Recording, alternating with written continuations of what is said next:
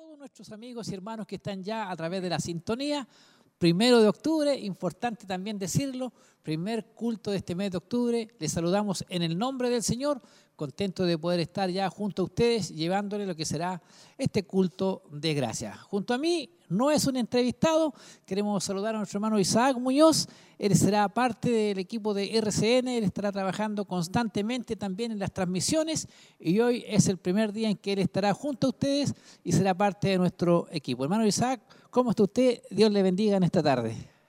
Bendiciones, mi hermano Mario. Eh, nada, eh, solamente agradecido de Dios por darme esta oportunidad de poder eh, trabajar en la obra y Pucha, esta área es hermosa, así que nada más que pedirle a Dios de aprender de nuestros hermanos que llevan más tiempo. Y nada, aquí estoy a disposición de, para lo que me pidan nuestros hermanos y aprender, pues, aprender y dar lo mejor para Dios. En la idea, hermano Isaac, todos los que estamos acá tuvimos un primer día, tuvimos una primera vez y que nunca nos vamos a olvidar, pero sí contento de poderlo tener a usted porque sabemos que será una ayuda eh, buena para nosotros, que será de mucha bendición para muchos hermanos y los hermanos también contarle que los hermanos que nos están eh, escuchando, nos están viendo, también se, van a empezar ya a acostumbrar a familiarizar con su voz. Así que me imagino un poco nervioso tal vez, ¿o no? Sí, la verdad que los nervios siempre están porque uno quiere hacer lo mejor para Dios, no es para vanagloriarse uno. Amén. Eh, todo para la gloria de Dios, entonces los nervios están. Eh, pero nada, eh, gracias a Dios estoy aquí, ya mm, los nervios se han ido de a poco, así que esperar en Dios que, que me ayude cada día y, mm, y poder hacer lo mejor para Él. Amén. Saludamos también, hermano Isaac, a todos los hermanos que están a través de redes sociales, que están a través de la radio, a través de la televisión y aprovechamos de darle un saludo, hermano, y que dejen también comentarios a través de nuestras páginas. Amén. Así eh, es. Esa es la idea. Eh, tenemos el tema del, día de hoy para que nuestros hermanos estén atentos. Lo tiene usted igual, si gusta usted lo da, el tema, la predicación que tendremos, el mensaje de hoy, para que nuestros hermanos estén atentos ahí al mensaje de la palabra del Señor. Amén, mi hermano Mario. El tema de hoy se titula por Una iglesia fuerte. Se encuentra en la cita de Primera de Tesalonicense en el capítulo 1, versículo 1. Amén. Así es para que nuestros hermanos ya lo estén buscando, tengan su Biblia preparada. En la coordinación estará nuestro hermano Alejandro Montesinos. Él estará coordinando el día de hoy. Saludamos también a todo el equipo técnico, a todos los hermanos que forman parte de este trabajo que estamos eh, realizando. Nuestro hermano Jeremías eh, Chávez está ahí encargado de lo que es radio, televisión. Y a todos los camarógrafos, hermanos que están ahí. También tenemos un pequeño ahí sacando fotos. Y todo esto usted pues lo ve en redes sociales ahí los hermanos eh, eh, se gozan al ver las fotografías de todo lo que, lo que ocurre antes de y después de y dentro de, también del mismo culto. ¿Qué le parece? Amén, mi hermano Mario. Recordar que hoy día el culto gracia, el culto gracia y el día de mañana, domingo, el culto celebración, acá mismo en el kilómetro 14. Son todos cordialmente bienvenidos. Amén. Eh, esta es la casa del Señor, la cual todos venimos con el, con el mismo propósito de adorar y exaltar a nuestro Señor Jesucristo, mi hermano Mario. Amén. Así, hermanos que no tienen eh, locomoción propia, también hay un, dos buses de acercamiento, que los hermanos también eh, sale de Barros Aranas 436 uno y otro toma un recorrido por Lomas de Oriente, por ahí, se puede ser por los puentes hacia arriba. Así que hay bastante locomoción también, hay bastantes formas de poder llegar. Lo importante, hermano Isaac, es que los hermanos lleguen hasta este lugar y sean grandemente bendecidos, como usted lo ha sido también, imagino, cuando no puede venir, aprovecha también lo, lo que es redes sociales. Sí, pues mi hermano Mario, y le doy la gracia a Dios igual porque eh, recordar que hoy día es el primero de octubre, el primer día del mes, y qué mejor de no estar aquí en la casa del Señor, eh, adorar y servirle. Eh, empezar el mes, el mes de octubre en la presencia del Señor. Amén. Y recordar que este mes es el, aniversario del, del, ministerio. Amén, así es. Tenemos un, mes con bastante movimiento eh, de bendición también. Cuatro días que se van a tomar para lo que es el aniversario. Eh, creo que seremos grandemente bendecidos. Usted a lo mejor tiene ya los días ahí para que podamos contarle a los hermanos. Amén, mi hermano Mario. El miércoles 5, el culto de damas el culto de dama en Barros Arana. El día jueves 6, el culto de gloria. El día viernes 7 es la reunión de líderes de cabeza de grupo en Chillán. El sábado 8, el culto ministerial, la visita de ancianos en Coihueco. Y el domingo 9, el culto de celebración, visita ancianos en Curanilagua, mi hermano Mario. Amén. Imagínense, bastantes actividades tenemos como corporación, reunión de líderes, cabezas de grupo, muchas cosas también. Nos preparamos también, hermano Isaac, para que pronto tengamos la señal de televisión digital que tendremos para la provincia de Ñuble, digital abierta, que será en el dial 48.1 HD. Así que los hermanos podrán ver directamente, eh, teniendo solamente que su televisor diga TV, algo así, eh, va a poder eh, TVD, tiene que decir, exactamente. Y en el 48.1 podrá ubicar toda la provincia de Ñuble, podrá tener la bendición de poder ver la programación que tendremos. Por algo se están preparando todo lo que es los estudios, se está preparando todo esto, cámaras nuevas también, mucho, mucho implementación, mucho trabajo también, y que sabemos que va a provocar una tremenda bendición. ¿Qué le parece a usted, hermano Isaac? Amén, mi hermano Mario. Eh, eh, queremos eh, animar a, a, a, los televidentes, a los que nos están viendo, que puedan congregarse aquí al kilómetro 14, van a ser muy bendecidos de parte del Señor. Sabemos, hermano Mario, que la palabra nunca llega vacía a nuestra vida. Entonces lo animamos, le incentivamos que puedan congregarse, que puedan venir aquí al, al, ministerio que está en el kilómetro 14 de la Corporación Siloé del cual vamos a ser todos altamente bendecidos, mi hermano Mario. Amén. Callejón Bustamante, kilómetro 14, camino a Pinto. Estamos hoy día en vivo y en directo ya llevando las transmisiones. Nuevamente me voy a darle a conocer el tema de hoy. Primera de Tesalonicenses 1.1, eh, coordina nuestro hermano Alejandro Montesinos. Él estará eh, predicando, él estará coordinando el culto de hoy para que todos nosotros estemos muy atentos, tendremos palabra de Dios. Y también, hermano, me voy a, nos vamos a ir a lo que es, ya si tenemos algún saludo a través de lo que es eh, Facebook Live, siempre hay hermanos. Y así es, por ejemplo, eh, Jonathan, nuestro hermano Jonathan Esteban, Dios le bendiga, hermano Jonathan, Dios bendiga a mis hermanos Isaac, una bendición verle siendo parte de esta hermosa labor. Saludos, hermano Mario. ¿Qué le parece a nuestro hermano Jonathan? ¿Cómo lo saluda? Eh, nada, agradecido mi hermano Jonathan eh, la oportunidad que Dios me da, como decía al principio, de poder eh, servirle en esta área, la cual yo le pedí a Dios de poder servirle en un área y Dios me bendijo en esta, así que era solamente aceptarla y dar lo mejor de mí para la obra del Señor. Amén. Ahí está nuestro hermano Jonathan. Ayer estaba predicando palabra del Señor ahí con los niños. Nuestro hermano Emanuel Flores. Bendiciones, mis hermanos. Miriam Sepúlveda. Amén, familia. Rey nos bendiga, dice. Encuentro familia si lo es. Shalom fluirá como fuego eterno, dice. Hermandad si lo es. Bendiga a todos, dice los hermanos ahí. Un gran saludo. Qué bueno saber que hay hermanos que están ya eh, conectados, esperando. Eh, la señal, lo que será el culto de hoy, y aprovechar nuevamente que nuestros hermanos dejen sus saludos, como también así, hermano Isaac, peticiones de oración. Sabemos que siempre hay peticiones de oración, al final se estará orando por todas aquellas eh, peticiones que lleguen a nuestras diferentes plataformas, porque estamos saliendo a través de radioemisoras Emaús, estamos saliendo a través de Televida HD, estamos saliendo también a través de Facebook Live y de YouTube. Así que hay muchas formas, muchas plataformas donde los eh, hermanos y amigos nos pueden ver o escuchar, los que no pudieron llegar hasta este lugar. Mientras tanto, nosotros, hermanos, estamos a la espera ya de lo que será pronto ya el inicio de este culto de hoy. Lo importante es que los hermanos no se aparten de la sintonía. Nuevamente, usted nos puede dar a conocer el tema de hoy de la predicación para que los hermanos que se están incorporando ya puedan dar a conocer la, eh, el tema de hoy y dónde se encuentra. Amén, mi hermano Mario. Lo repetimos el tema de hoy para los que no lo pudieron escuchar. El tema se titula por Una iglesia fuerte. Eh, la cita está en Primera de Tesalonicense, en el capítulo 1, versículo 1, mi hermano Mario. Amén. Y estará coordinando nuestro hermano Alejandro Montesinos y nosotros estamos a la espera ya de en cualquier momento dar inicio y compartir con los hermanos que están a través de la sintonía para que puedan también gozarse, recibir la bendición a través de las hermosas alabanzas. El día de ayer hubo un hermoso eh, culto ahí de encuentro de niños, creo que usted anduvo por estos lados. ¿Qué le pareció? Amén, eh, hermano Mario. Eh, nada, mi hija, la que más se gozó, nosotros como padres contentos porque hay que inculcar a nuestro hijo en el buen pastor como, como era el el eslogan. Amén. Y nada, pues, todos sabemos que el buen pastor es nuestro Señor Jesús y contento de, que, de poder estar aquí compartiendo con la congregación y los hermanos.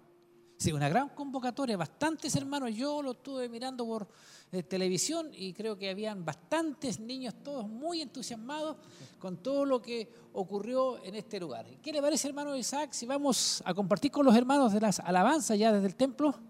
Amén, mi hermano Mario. eh, les invitamos que no se aparten de Amén. la señal, que van a ser bendecidos, que no van a, no, van a esperar eh, algo diferente. Amén. Si están buscando algo de parte de Dios, este es el momento. Y sabemos de que todo, todo mi hermano Mario, nosotros, los que los congregamos y los que lo oyen por primera vez, vamos a ser bendecidos de la misma forma. Amén. Vamos entonces al templo.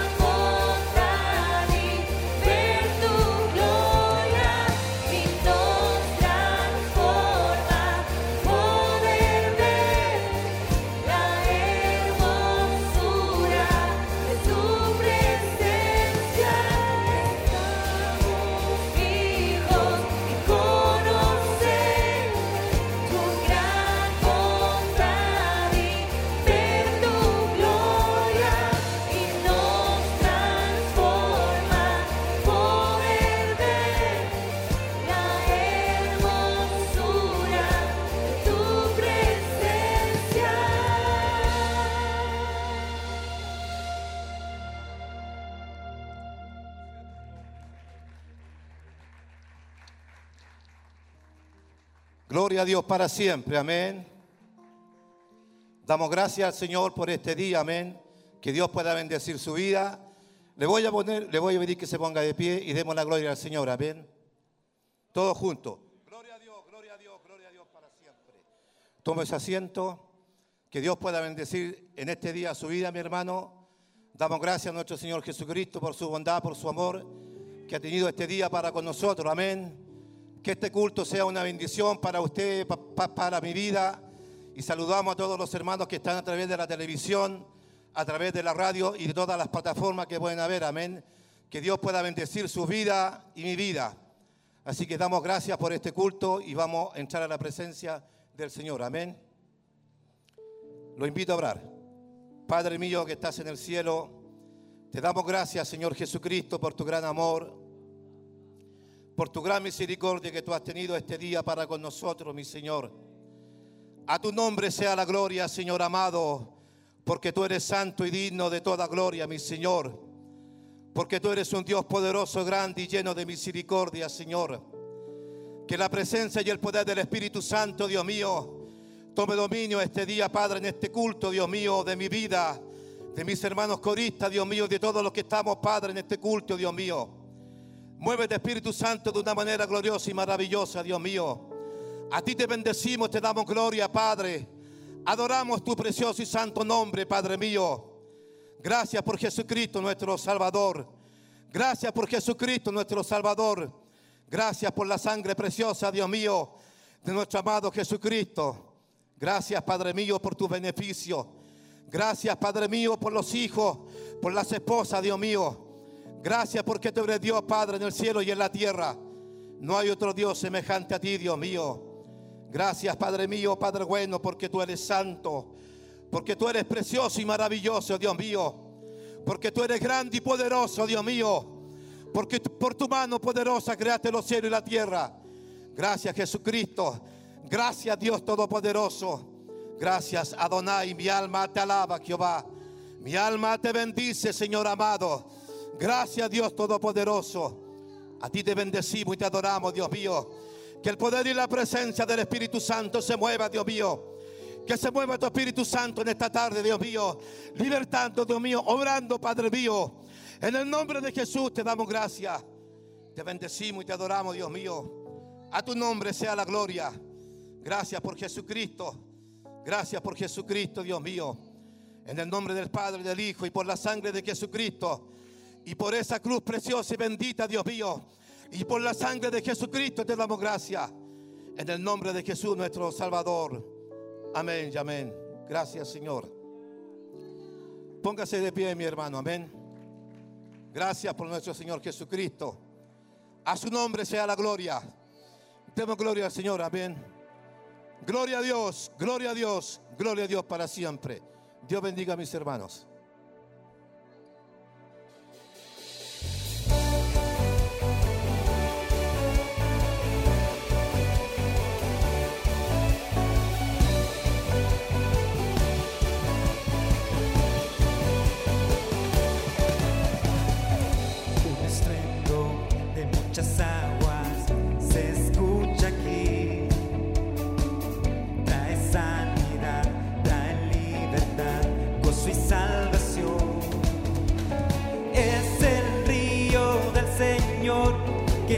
De su corazón.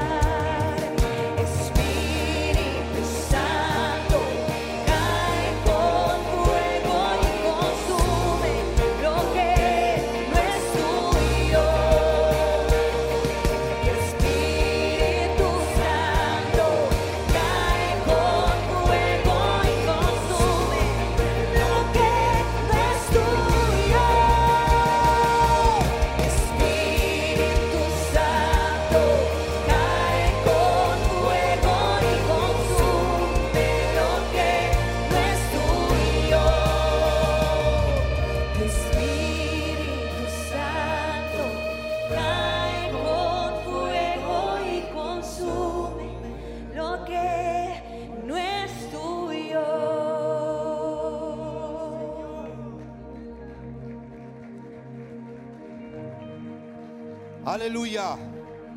Gloria al que vive, amén. Él es santo y digno de toda gloria. Denle un aplauso más fuerte al Señor, amén. Que Él no es sordo, amén. Gloria al que vive para siempre. Él es poderoso, Él es un Dios de misericordia, hermano. La presencia y el poder del Espíritu Santo está aquí, amén. Gloria al Señor Jesucristo. Tome su asiento, mi hermano. Vamos a compartir una palabra. Gloria al Señor Jesucristo. Aleluya. Que el clamor esté en su corazón, amén. Hay poder en la sangre de Jesucristo. Alabado sea el nombre de Jesús. Gloria a Dios. Salmo 13 dice, ¿hasta cuándo Jehová olvidarás, aleluya, para siempre? ¿Hasta cuándo esconderás tu rostro de mí? Aleluya. ¿Hasta cuándo pondrás consejo en mi alma? Con tristeza en mi corazón cada día. ¿Hasta cuándo será enaltecido mi enemigo sobre mí? Mira, respóndeme, oh Jehová, Dios mío. Alumbra mis ojos para que no duerma de muerte. Para que yo diga, para que no diga mi enemigo, lo vencí. Mis enemigos se alegrará- se alegrarán si yo res- resbalara. Mas yo en tu misericordia he confiado. Mi corazón se alegra, aleluya, en tu salvación. Cantaré a Jehová porque Él me ha hecho bien. Aleluya. Él es bueno, mi hermano.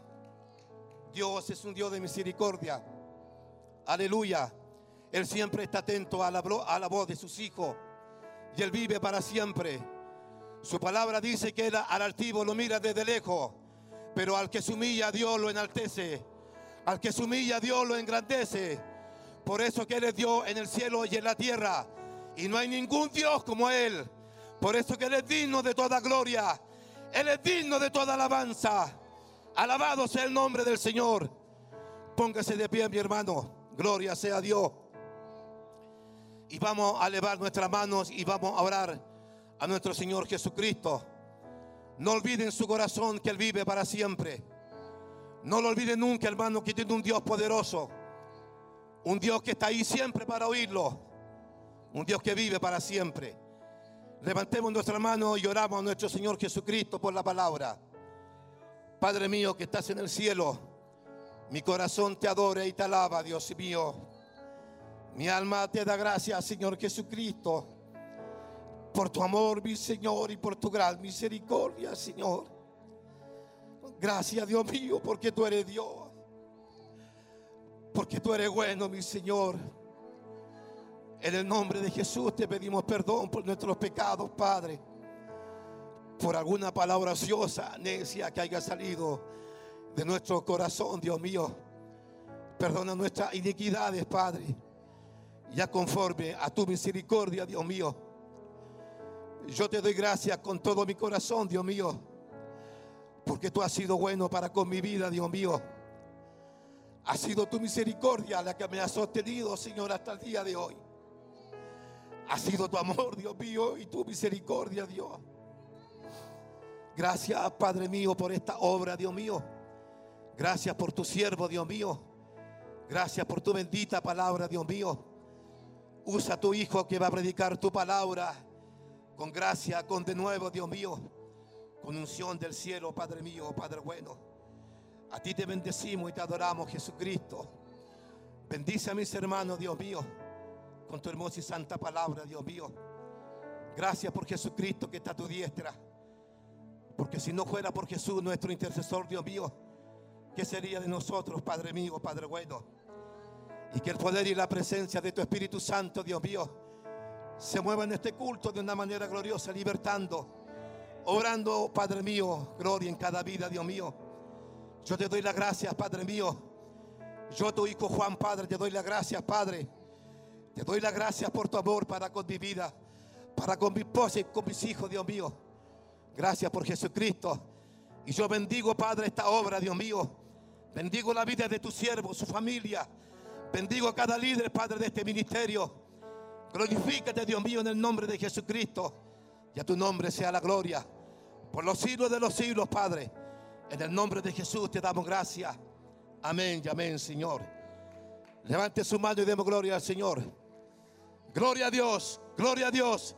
Gloria a Dios para siempre. Dios bendiga a mis hermanos del coro.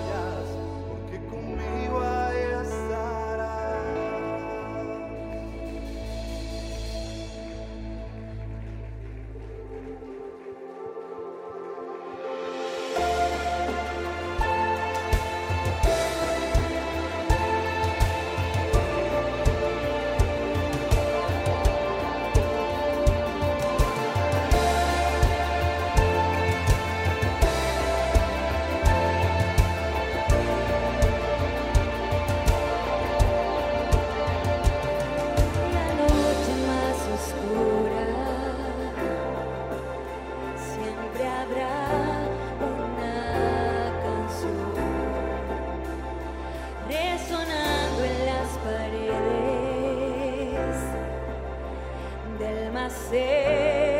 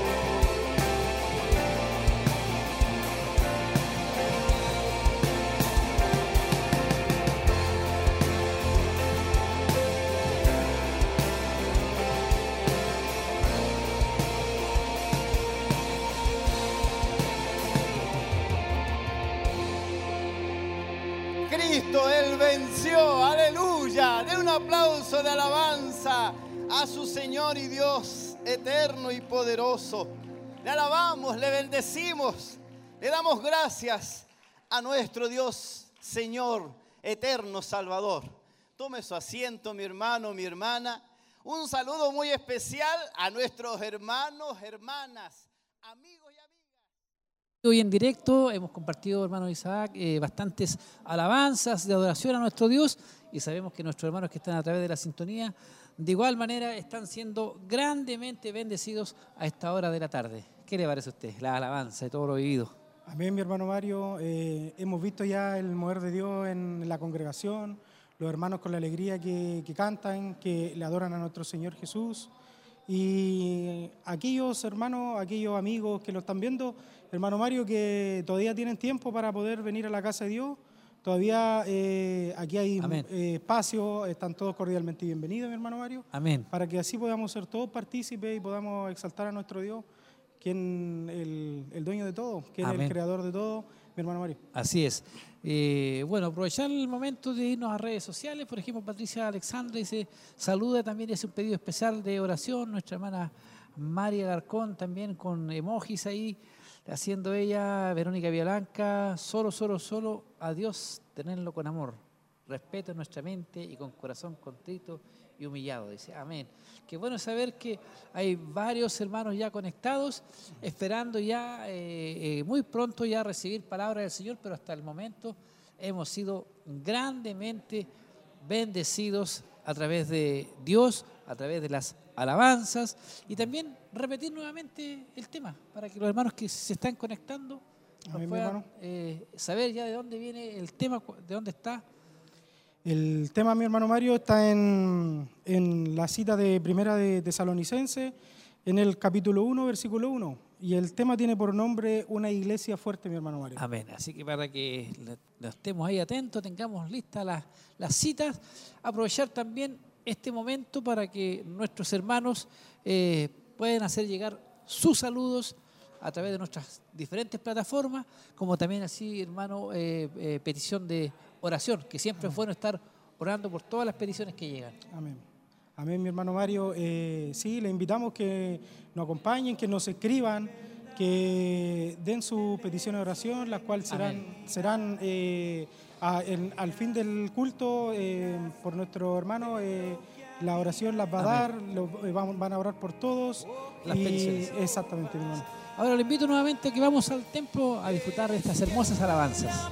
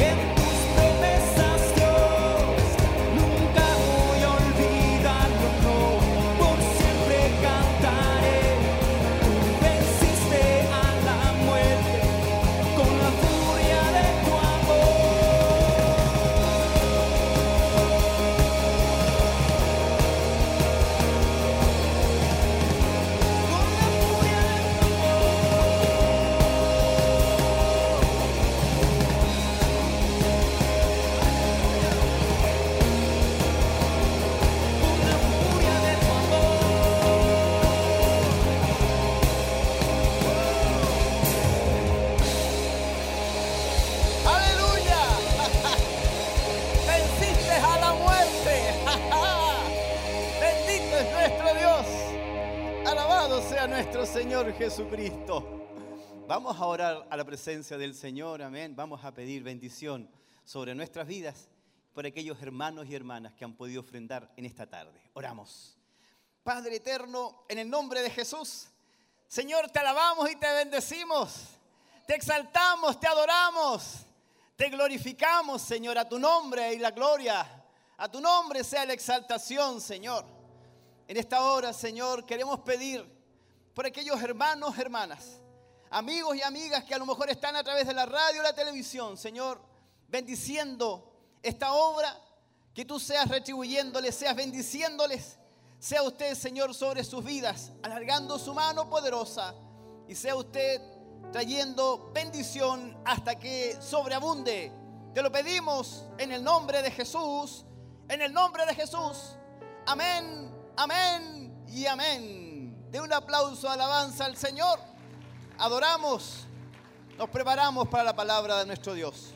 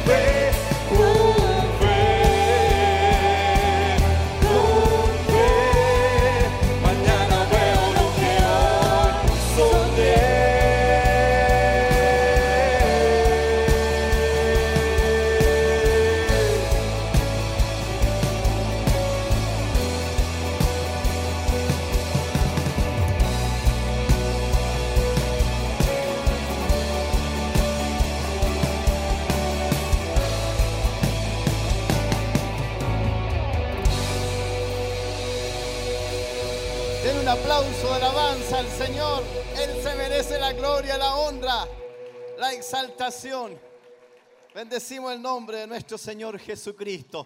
Aprovechamos de enviar un saludo también. Tome su asiento, mi hermano. A nuestros hermanos de Hualpén. Nuestro obispo está allá en este minuto eh, realizando una actividad especial. Está prestado por hoy día, amén. Así que mañana Él está con nosotros eh, dirigiendo, ¿verdad?, lo que es la palabra del Señor. Hoy día vamos a estar predicando, vamos a estar hablando de lo que es una iglesia fuerte.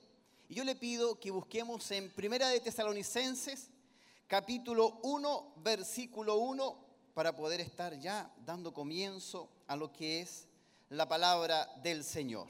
Amén. Bendito es nuestro Dios.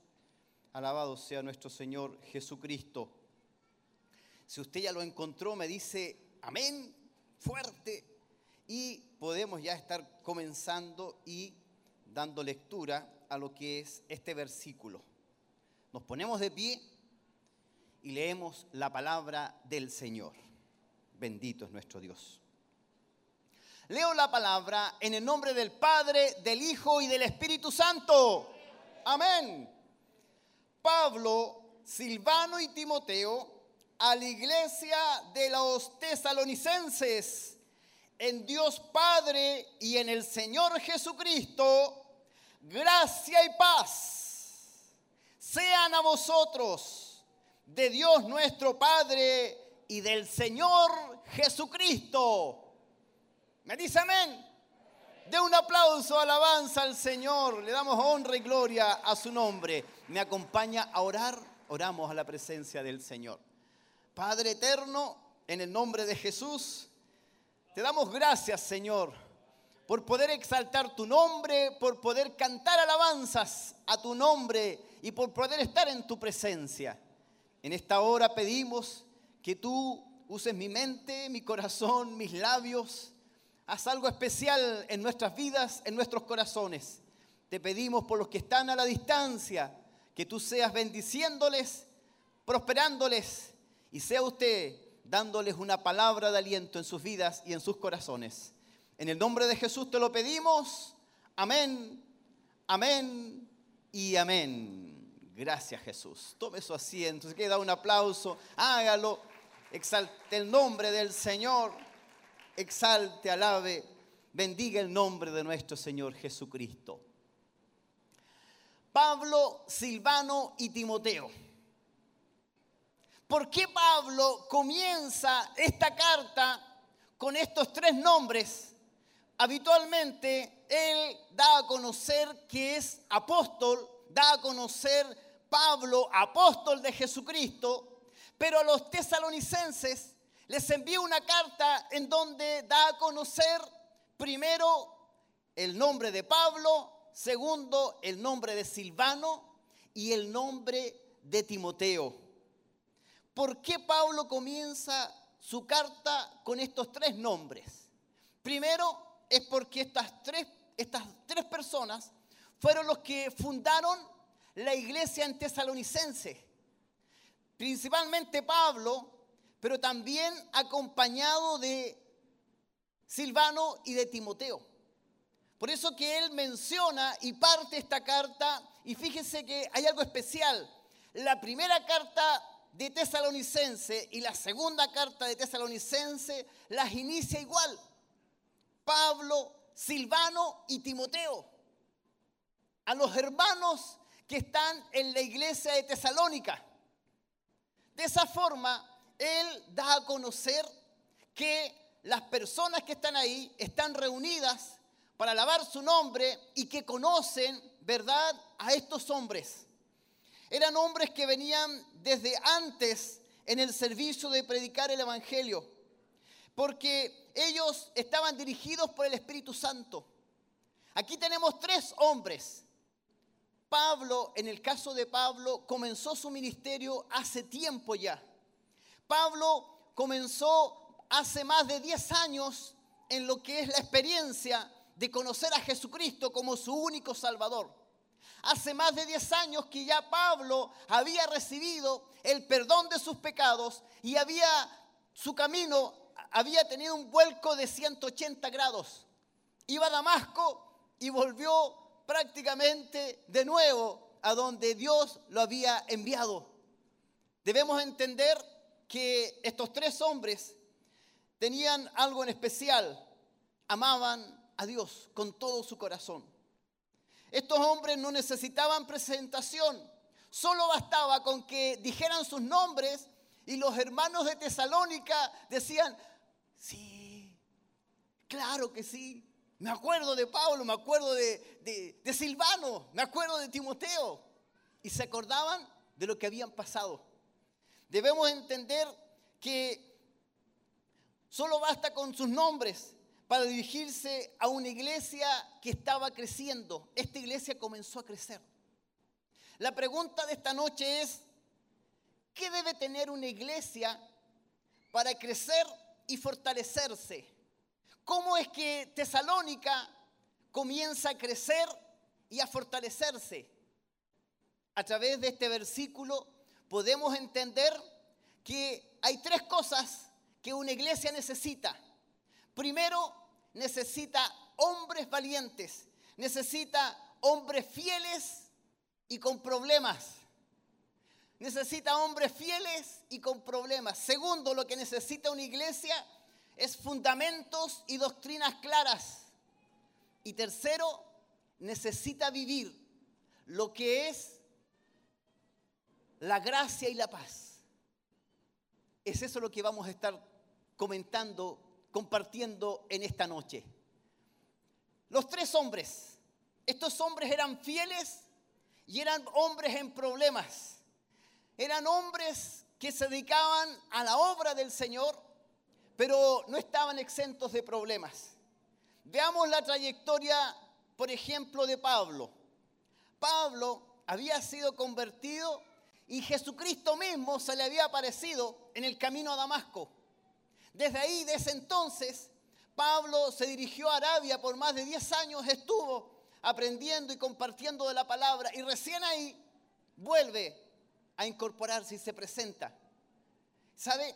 Una de las cosas que a mí me, me llama mucho la atención es que en Antioquía es el lugar donde está el centro de todo lo que es el centro de las misiones que los discípulos enviaron a Pablo a realizar, ¿verdad?, este trabajo misionero. Una de las cosas que me llama la atención es que todos sus viajes comienzan y casi todos terminan en lo que es, en lo que es Antioquía. Debemos entender algo. Él comienza en Antioquía y su primer viaje es un primer viaje que de alguna manera bastante accidentado. Se dirige a Perge, a Listra, en Iconio, y una de las cosas que llama la atención es que en Listra Pablo es apedreado. Apedreado y tuvo la experiencia de estar casi muerto. Eso lo vemos en Hechos capítulo 14, versículo 19. Dice, entonces vinieron unos judíos de Antioquía y de Iconio que persuadieron a la multitud y habiendo apedreado a Pablo, le arrestaron fuera de la ciudad pensando que estaba muerto. Pablo tenía experiencia en lo que era ser apedreado, golpeado, y sabe lo que a mí me llama la atención, es que este hombre vuelve por un segundo periodo de prédicas. Vuelve de alguna otra manera, extrañamente, por el mismo lugar y se produce un, una- un- un enconato, una diferencia, donde dice, no, yo quiero volver a ver cómo están las iglesias. Y uno dice, pero ¿cómo si, cómo va a volver a, visitar Listra si Listra casi lo dejan medio muerto? Y Pablo lo primero que hace es visitar Listra. Lo primero que hace es, desde Antioquía, después que terminó su primer viaje, vuelve y por supuesto, de alguna otra forma, vuelve a recorrer por todos los lugares en donde había predicado en su primer viaje. El segundo viaje, que es el que vamos a estar viendo hoy día, y si usted se fija mucho, muchas de las Biblias, en el primer versículo, aparece Hechos capítulo 17, versículo 1 como referencia. Y vamos a la referencia y una cosa que pude descubrir es que todas las cartas de Pablo se entienden mejor cuando vamos al libro de los Hechos. Cuando revisamos el libro de los Hechos podemos de alguna manera entender mejor lo que ocurrió. Y aquí nos dan una referencia. Vaya a Hechos capítulo 17. Y uno comienza a ver 17 y empieza a darse cuenta que hay muchas cosas que ahí aparecen. Aparece cómo de alguna otra forma fue llamado Silvano. Pero Silvano aparece mencionado por Lucas, que es el escritor del libro de Hechos, aparece como como Silas. Silas. Y aquí podemos ver que el segundo personaje es Silas. ¿Cómo es llamado Silas? Eh, ¿Por qué Pablo menciona Silas? Porque Silas fue encomendado por los discípulos.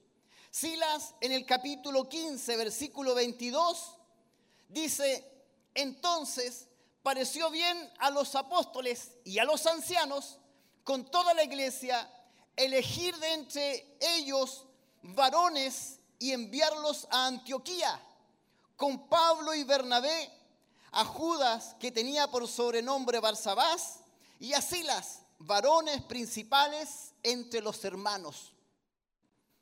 Fue enviado Silas a acompañar a Pablo. De alguna otra forma, debemos entender también que Silas dice más abajo que era profeta. En el versículo 40 da a conocer que Silas era profeta. Ahora, y usted me dice, pero ¿por qué diferencia hay? ¿Por qué Pablo habla de Silas y por, perdón, ¿por qué Lucas habla de Silas en el libro de los Hechos y por qué Pablo habla de Silvano? Es sencillo. Hay una cercanía, hay una diferencia. Pablo conoce el nombre de Silvano y lo respeta como hermano Silvano. Seguramente transitó más de mil kilómetros a través del Asia Menor con un hombre que estaba de acuerdo con él y era un hombre profeta de Dios y estaba junto con Pablo. Y él lo respetaba y por eso él le dice Silvano. Seguramente el, escritor del libro de los Hechos, que es Lucas, lo conoce como Silas. Ah, Silas, el hermano Silas. Es típico que de alguna manera todos tenemos dos nombres. Tenemos el nombre del el hermano Luchito o el hermano Luis. El hermano Mario o el hermano, no sé. eh, todos tienen como dos nombres. Es porque hay diferentes experiencias. Para Pablo, Silvano era el hermano Silvano. Para Lucas era, ah, el hermano Silas, el que es profeta, el que danza, el que no sé, el que dice profecía de Dios. Por eso es la gran diferencia. Y debemos entender algo, que Silvano va junto con Pablo y se incorpora en este segundo viaje misionero. Debemos entender que cuando comienza, no sé si podemos ver una imagen ahí, una iglesia fuerte. Eso es lo que estamos viendo hoy día. Y aquí aparece lo que es el viaje de Antioquía.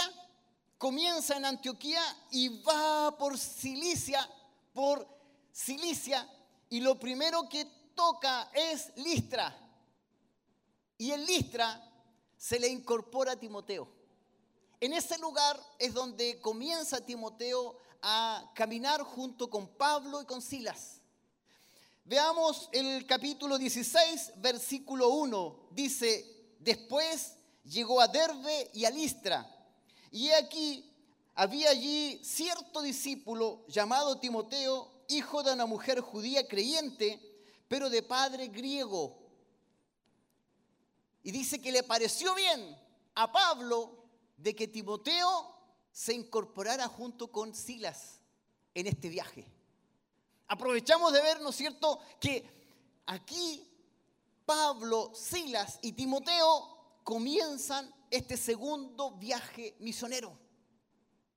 Este viaje, de alguna manera, para algunos dice, ah, era un excelente viaje, lo pasaban súper bien. No, al contrario, caminaban, mm, caminaron más de 1200 kilómetros a pie.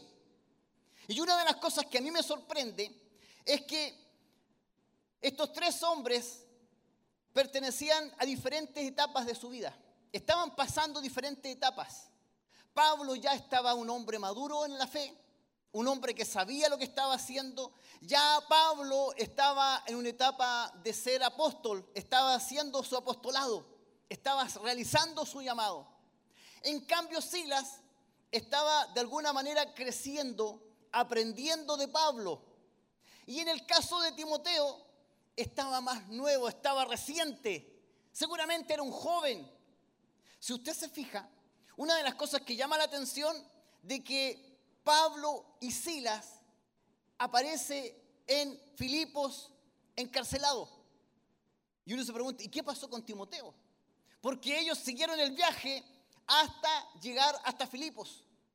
Y una de las cosas que sorprende es que estos hombres tenían diferentes experiencias, pero todos iban en función de predicar el Evangelio. Todos estaban preocupados de buscar y entregar la palabra del Señor.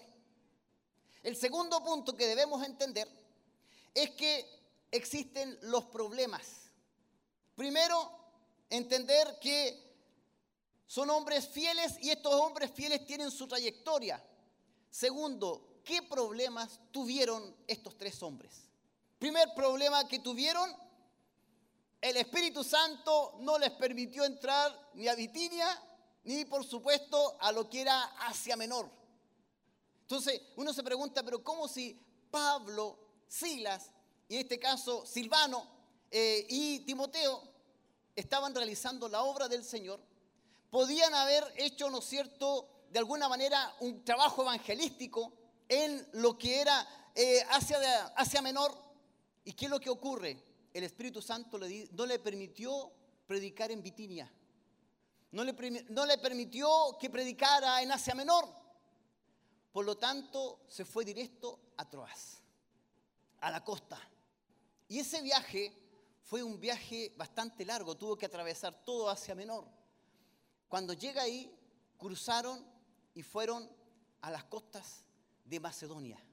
Recordemos que aparece en sueños un hombre macedonio y dice, pasa por Macedonia. Y lo invita a aparecer por Macedonia. Y ese fue el primer, ¿verdad?, problema que tuvo Pablo. En Hechos 16:6 dice, atravesando Frigia y la provincia de Galacia, le fue prohibido por el Espíritu Santo hablar la palabra en Asia Menor, en Asia. Y ahí tenemos a Pablo haciendo la voluntad de Dios. Pablo, de alguna manera, en vez de que el Espíritu Santo les buscara un momento agradable, un momento de alguna forma que fuera eh, grato para ellos, el Espíritu Santo les busca problemas. Les busca que se metan en problemas. Primer problema, se van a Filipos. En Filipos, ellos de alguna u otra manera tienen problemas. ¿Por qué motivo? Porque había una muchacha con espíritu de adivinación y Pablo no aguantó más y dijo, no, espíritu, sal de ella y lo echa fuera. Lo reprende en el nombre de Jesús y el poder de Dios cae sobre ellos y de alguna forma los habitantes de ahí se dieron cuenta de que Pablo predicaba de una forma diferente. Y debemos entender algo, que los problemas comienzan cuando el mover de Dios se comienza a ser visible. Cuando hay poder en un lugar, comienzan los problemas. Se levantan los problemas. Por eso que de alguna forma podemos decir que fueron llevados a la cárcel y azotados. En el lugar de Filipos, recordemos, en el lugar de Filipos. Dice en el capítulo 16, versículo 23, después de haberles azotado mucho, los echaron en la cárcel, mandando al carcelero que los guardase con seguridad. Recién cantábamos en las prisiones, te cantaré, te alabamos. Recién cantábamos una alabanza en donde decía, en las prisiones te alabaré. Y decía, justo lo que yo estaba esperando. Cuando, ¿verdad? Pablo y Silas estaban en, ¿verdad? En Filipos. Y debemos entender algo, que después de estar en Filipos, Pablo, eh, si bien es cierto, es librado de una forma milagrosa, porque hubo un tremendo terremoto, un tremendo mover, y el carcelero se iba a quitar la vida. Y luego Pablo dice, estamos aquí todos. Y el carcelero dice, ¿qué debo hacer para ser salvo? Porque ese hombre se iba a matar, se iba a quitar la vida. Una de las cosas que debemos entender, que Pablo tenía poder de Dios. Y junto con eso, el poder de Dios es usado para salvar a las personas. Para llegar a personas increíbles, a personas que en realidad uno nunca piensa, un carcelero, pero Dios tuvo que permitir que Pablo y Silas pasaran esa situación para que ese hombre fuera salvo. A veces nosotros pensamos, Señor, ¿y por qué estoy pasando esto? A veces ocurre que van a la emergencia y dicen, hoy son las 2 de la mañana, tengo problemas. ¿Y por qué, Señor, me pasa esto a mí? Y sucede que a las 2 de la mañana usted llega allá a la enfermería y comienza a esperar, mientras usted espera, ¿no es cierto?, a la urgencia y se pone a conversar con alguien. Y usted le habla de Cristo dentro de su enfermedad y sus achaques y sus dolores, comienza a hablar de la palabra y esa persona se convierte. Pasaron dos horas, recién el médico la llama y usted dice, oh, se me pasó todo. Y se va para la casa. A veces Dios permite cosas en nuestras vidas. Dios permite que ocurran situaciones para que personas determinadas reciban a Cristo y reciban la salvación. Y nosotros nos damos cuenta. Y lo primero que hacemos es, Señor, ¿por qué? Se nos olvida que un día le dijimos, Señor, yo te serviré eh, en la dificultad, en la enfermedad. Yo, Señor, te voy a servir. Yo quiero servirte, Señor. ¿Cuántos de nosotros acá le están diciendo, Señor, úsame, úsame, Señor, úsame? Y Dios dice, ya, pues, lo vamos a usar. Hay hermanas que dicen, no, a mí me gustaría que el Señor me usara, ya, ni un problema. El Señor lo tiene anotado. Y cuando de repente, pa, enfermedad a medio de la noche y se produce esto. Y uno dice, primero que todo, dice, pero Señor, ¿por qué me estás pasando esto? ¿Por qué estoy viviendo esta enfermedad? ¿Por qué? Es porque Dios quiere hacer algo contigo y quiere cobrarte lo que tú dijiste. Tu promesa, Dios la toma en serio. Lo que tú dijiste, lo que yo dije, Dios lo toma en serio y por lo tanto va a proceder de alguna u otra manera a que otros sean salvos a través de nosotros. Por eso que Pablo y Silas pasan por Filipos y pasan situaciones complicadas. Sabe que saliendo de Filipos, arrancando de alguna u otra manera, alejándose de ese lugar, se van a Tesalónica. ¿Cómo llegan a Tesalónica? ¿Y cómo comienza esta obra que es el libro que estamos leyendo? Comienza simplemente después de haber pasado por varias ciudades y llegan a Tesalónica y en ese lugar se les permite predicar en la sinagoga. Ellos lo primero que hacen, como eran judíos, se presentan en la sinagoga y durante tres fines de semana, tres sábados, Pablo comienza a predicar y les hablaba de acuerdo a las escrituras que iba a venir un Cristo, que iba a venir el Salvador y que ese Salvador era Jesucristo, Jesucristo hombre. ¿Y sabe qué? Las personas comienzan a oír y comienzan a convertirse. Y dice la Biblia que no pocos, no pocos hombres y mujeres e incluso tenían eh, cierto poder económico. Y ellos se convierten al Evangelio. Y de esta manera se levanta también el enemigo y comienza a haber envidia. Comienzan a haber personas que se oponen a la palabra del Señor. Y dice que entonces los judíos que no creían, capítulo 17 de Hechos, versículo 5, dice, entonces los judíos que no creían, teniendo celos, tomaron consigo algunos ociosos, hombres malos, y juntando una turba, alborotaron la ciudad y asaltando la casa de Jasón, procuraban sacarlos al pueblo. ¿Sabe que cuando Dios se mueve, vamos a tener oposición. Y de alguna u otra forma, como que nuestro pensamiento dice, no, si vamos a tener bendición tras bendición. Pensamos que vamos a ir de, de bendición en bendición. Claro, vamos de bendición en bendición, pero de problema en problema. Porque el que soluciona los problemas es Dios, no nosotros. Y eso fue lo que pasó acá. En Tesalónica, de nuevo hubo problemas. De nuevo hubieron situaciones complicadas. Junto con eso, Pablo alcanza de alguna manera a ser rescatado y se sale corriendo y de alguna forma se va a Berea.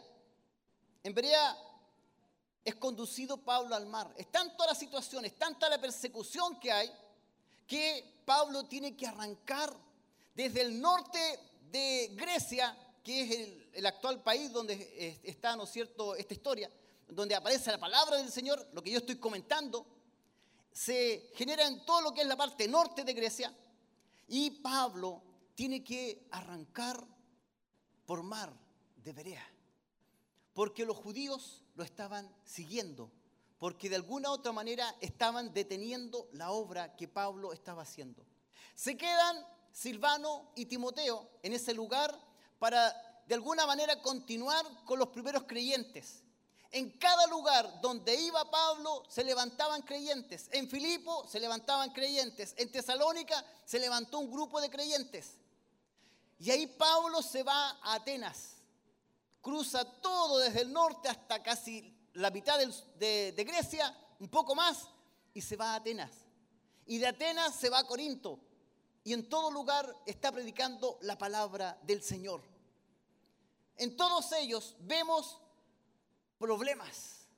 Estos hombres, estos tres hombres, eran hombres que estaban acostumbrados a los problemas. No estaban acostumbrados a el que mora al abrigo del Altísimo morará bajo la sombra. No a estar cubierto por las alas. No, no ves solamente, ellos de alguna u otra forma siempre estaban en problemas.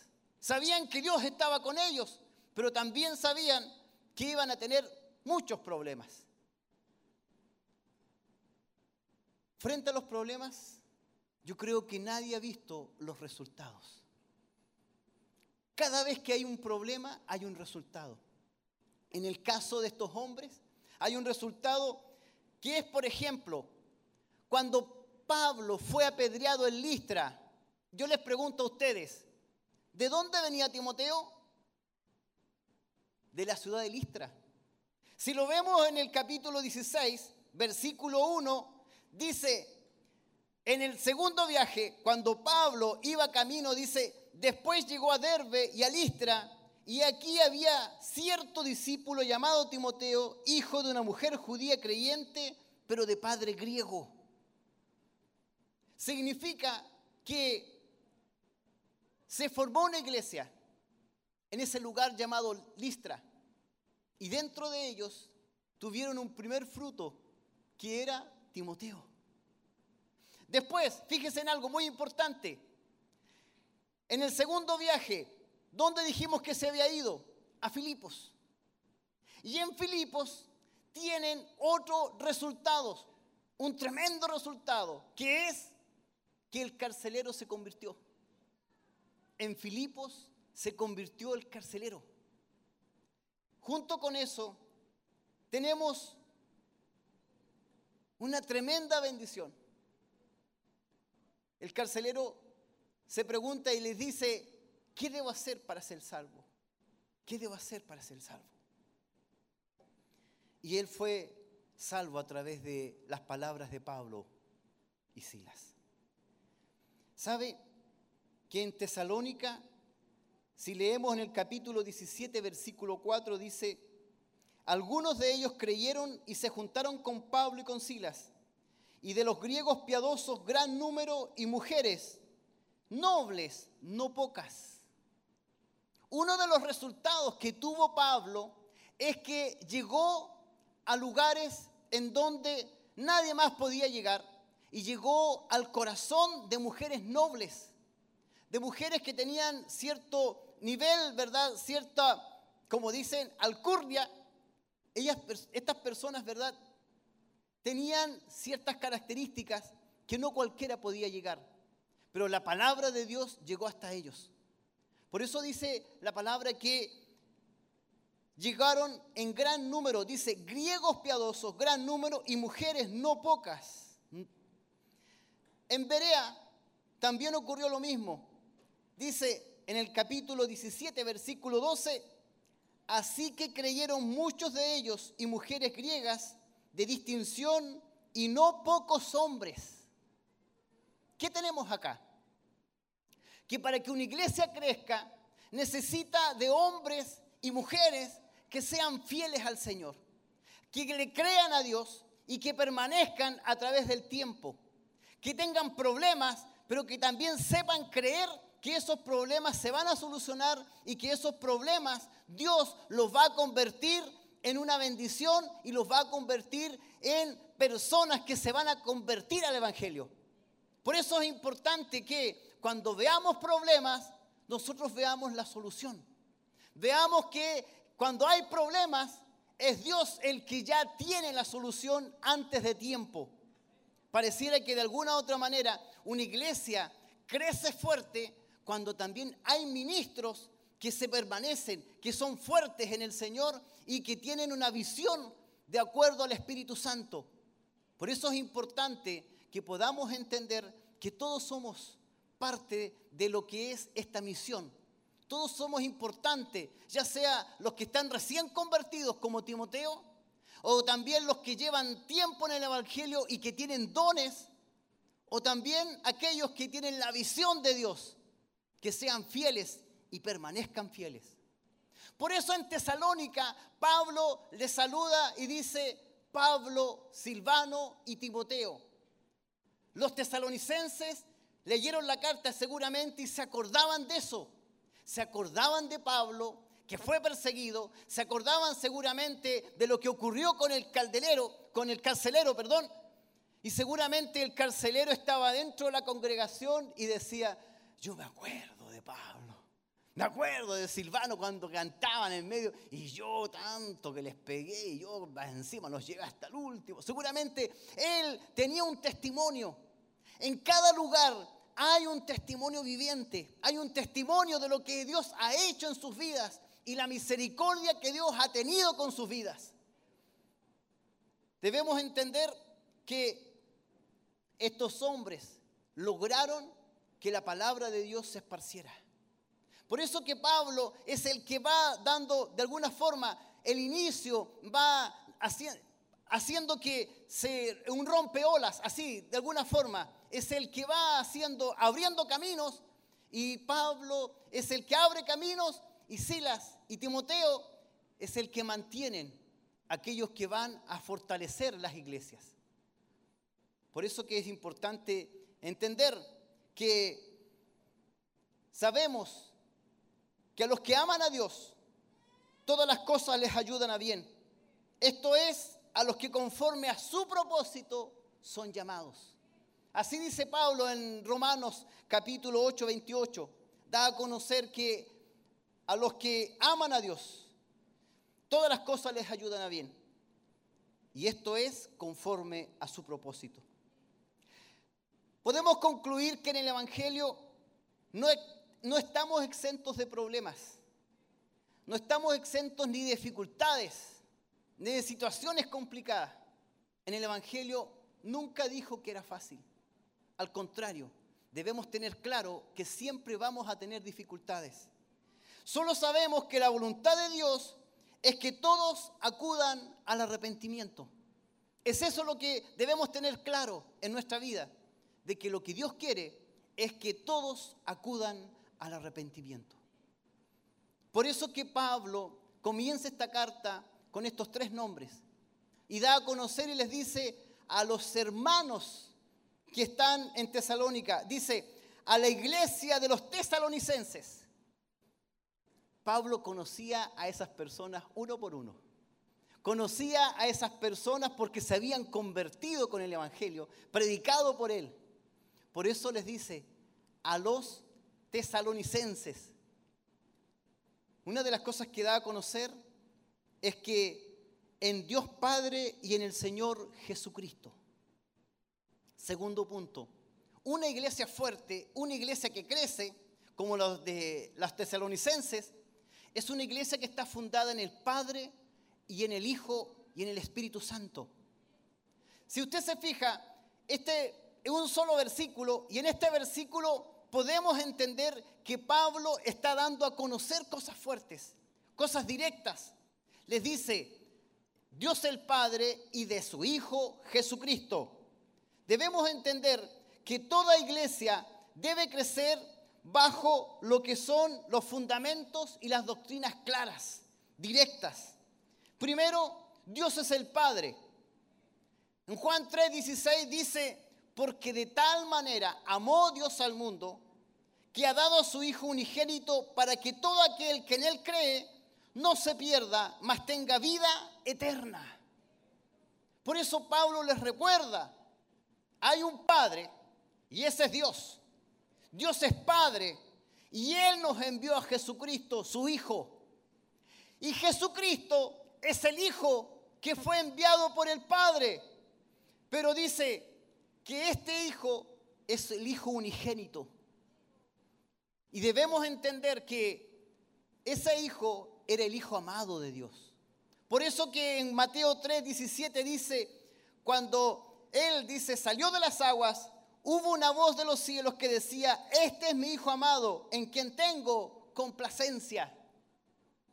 Era lo que Pablo les repetía y de alguna otra forma estaba con ellos diciéndoles, deben ustedes entender que el Padre es el que envió a Jesucristo y Jesucristo es el que ejecutó la voluntad del Padre. Y debemos entender que Jesús es el camino al Padre. Eso ya seguramente se los había predicado. Eso ya seguramente ya ellos lo sabían. Por eso que Pablo le da a conocer en el Padre y en el Hijo. Por eso que Pablo les dice en Dios Padre y en el Señor Jesucristo. Y al final vuelve a repetir de Dios nuestro Padre y del Señor Jesucristo. Ellos tenían el fundamento que era la palabra del Señor. Una iglesia crece cuando tiene hombres, ministros de Dios, hombres de Dios que están, son fieles al Evangelio, que son fieles a la palabra y que están predicando la palabra del Señor, la verdad que es Cristo. Así es una iglesia fuerte. El tercer punto es lo que dice acá, gracia y paz sean para todos vosotros. A mí me sorprende que cuando alguien se pone de pie, yo me acordaba el día jueves que estuvimos acá, uno de los pastores se presenta y dice, gracia y paz a todos vosotros. Y algunos hermanos decían, yo pensé que había, iba a haber un avivamiento, dije yo, gracia y paz a todos vosotros. Me da la impresión de que muchos de nosotros todavía no entendemos lo que es la gracia de Dios y lo que es la paz de Dios. Miramos la gracia como algo sencillo, incluso tomamos la gracia como si fuera un favor que tenemos que tener nosotros. Es algo que lo damos por sentado, la gracia de Dios. Es tanto así que muchas veces las personas caen en pecado y vuelven al Evangelio y simplemente ellos dicen, no, Dios me va a perdonar. Muchos entran y salen del Evangelio y dicen, no, si yo cuando vuelvo a la iglesia me van a perdonar igual. Y por lo tanto ellos se dan la licencia y dicen, no, no hay problema. Sigo mi pecado y total después vuelvo. Yo compartía con los hermanos de, los locales y les decía, las fechas más complicadas para los evangélicos es para el 18 de septiembre y para el año nuevo. Entre cueca y cueca, ¡eja! y vamos para adentro. Y después, ¡oh! no, pero no importa si Dios te perdona igual, así que sigamos tomando nomás. Y para el año nuevo, entre tanto abrazo y todo lo demás, no, pero si Dios me perdona. creo que hemos perdido de vista lo que significa la gracia y lo que significa la paz. Y aquí Pablo les menciona y les dice, gracia y paz a vosotros. ¿Por qué? Es como si le estuviera enviando palabras cortas, mensajes cortos, y lo que se dice habitualmente, a buen entendedor, pocas palabras. Los tesalonicenses entendieron al tiro lo que les quiso decir Pablo. Primero, Pablo, Silvano y Timoteo, ya, me queda claro, son aquellos que fundaron la iglesia y los que nos están enseñando y los que están dirigiendo la iglesia. Estamos claros, punto número uno. Punto número dos, en el Dios y Padre y el Señor Jesucristo. Amén. Jesucristo es quien me salvó. Jesucristo es el que me dio salvación. Y enviado por el Padre. ¿Estamos bien? Segundo punto. Por eso es que la iglesia iba creciendo. Por eso es que la iglesia de Tesalónica iba creciendo cada día más. Por eso es que Pablo le envía una segunda carta a los tesalonicenses.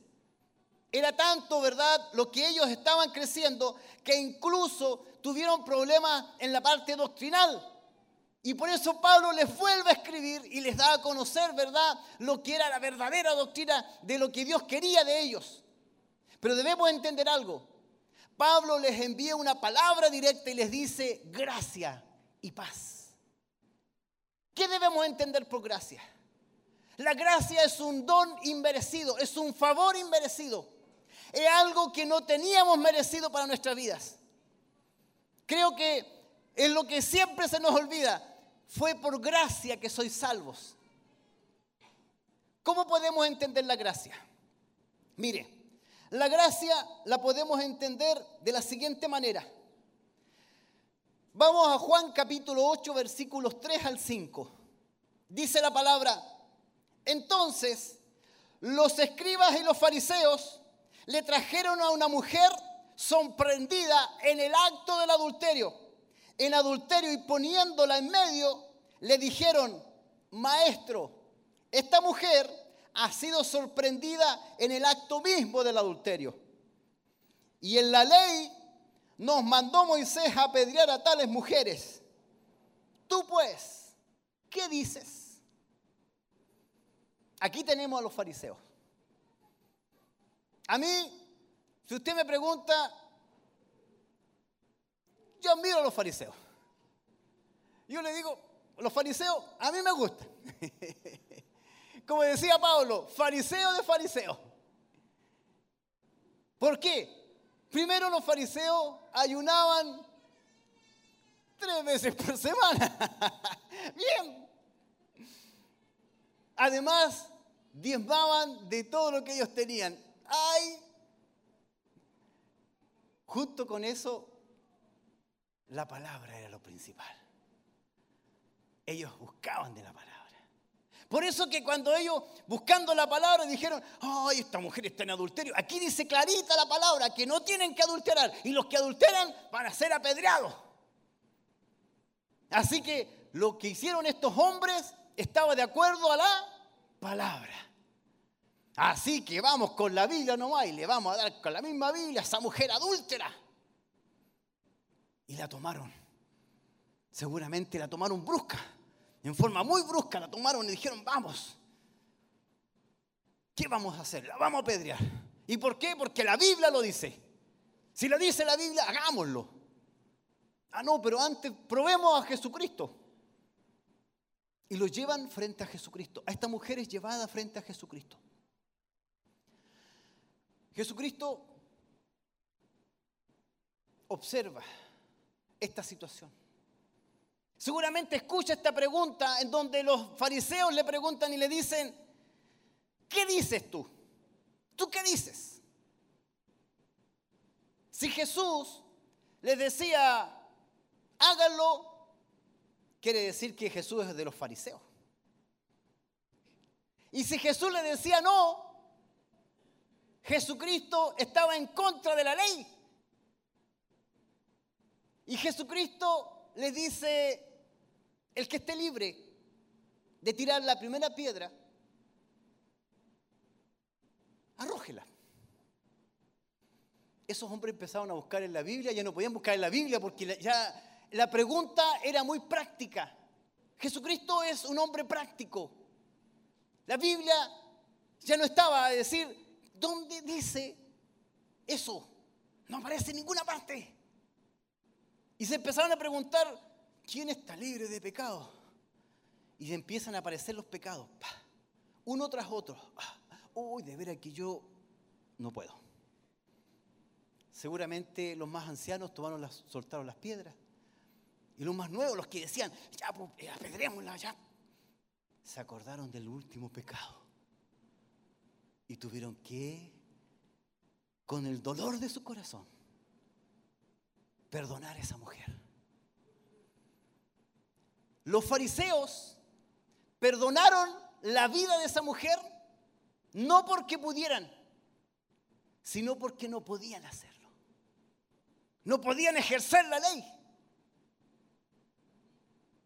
Y cuando todos se fueron, Jesucristo le pregunta a esa mujer y le dice, ¿dónde están los que te acusan?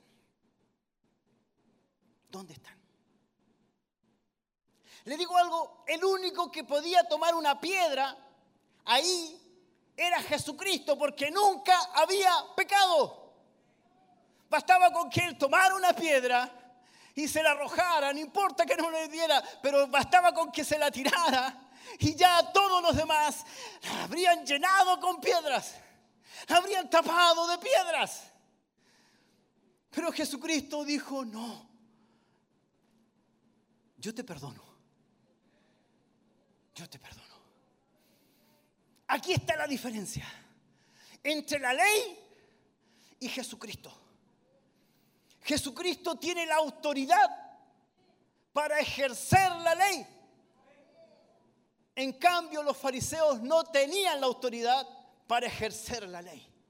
Tenían la ley, pero no la autoridad para ejercer la ley. Es más, Jesucristo podía hacerlo, pero no lo hizo. Pudiendo hacerlo, no lo hizo. Y él dijo, te perdono. Ese es el mayor poder que tiene una persona. Cuando pudiendo hacer algo, no lo hace. Y le dice, te perdono. Pudiendo enviar a la cárcel a alguien, le dice, no, yo te perdono. Pudiendo condenarlo, porque yo te vi, porque yo te estoy viendo, o porque tú eres, yo te vi cuando estabas en el, en el pecado. Pero uno dice, que Dios la perdone. La gracia. Solamente Jesucristo podía hacerlo. Perdonar por gracia. Ese es un favor inmerecido. El favor inmerecido. Esa mujer no se merecía el perdón. Si usted me dice, no se merecía el perdón. E incluso esa mujer decía, heme aquí pecadora. Esa mujer sabía que estaba en pecado, esa mujer sabía que no merecía pecado y lo que se le venía a ella era el juicio. Esa mujer sabía que ya venía el juicio, estaba esperando la piedra, estaba esperando la muerte, estaba esperando que hubiera el juicio sobre su vida. Y esa mujer en su corazón decía, sí, me merezco esto. Eh, ¿Sabe? Uno se pregunta, esa mujer, ¿por qué estaba en adulterio? Seguramente usted le pregunta a esa mujer y esa mujer le va a decir, no sé por qué. No sé por qué estoy en adulterio, no sé por qué caigo en pecado, no sé por qué vuelvo a lo mismo, no sé por qué estoy en esto. Solo sé que soy pecadora. Esa mujer seguramente estaba en adulterio y volvía y decía, y después se preguntaba, ¿por qué? Se sentía sucia por dentro. Su corazón, su alma caminaba y se sentía sucia. Ese día seguramente volvió a su casa Esa mujer se lavó sus manos, se vio que estaban moreteadas porque la arrastraron sus rodillas.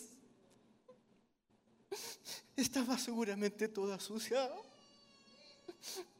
Pero esa mujer por dentro se sentía limpia. Decía, estoy limpia. He sido perdonada. Y esa mujer decía, gracias, gracias. Solamente habían palabras de alabanza. Solamente habían palabras de exaltación. Decía, me siento perdonada, me siento limpia, me siento, me siento restaurada. Y Jesús le dijo, vete y no peques más. Seguramente cuando ella se lavaba decía, nunca más, nunca más voy a caer en pecado, nunca más. Seguramente esa mujer fue restaurada. Y cuando Pablo le dice a los tesalonicenses, gracias, le está recordando eso. Le está recordando de que por gracia hemos sido salvos. Todos nosotros, todos nosotros, todos nosotros hemos pecado. Estábamos destituidos de la gloria de Dios. No había nada bueno para nuestras vidas. Nada era posible de que nos acercara a Dios. Mas un día Jesucristo perdonó nuestros pecados. Y desde ese día comenzamos a caminar en luz, a caminar de victoria en victoria, a sentirnos limpios de todo pecado. La pregunta era, me acuerdo yo, ¿quieres ser limpio de toda maldad? Y la respuesta del coro era, tan solo hay poder en Jesús. ¿Quieres librarte de mal? Decía, y decía, solo hay poder en Jesús. Por eso Pablo le dice, gracias a vosotros. Seguramente varios de ellos comenzaron a llorar, dijeron, sí, por gracia yo soy salvo.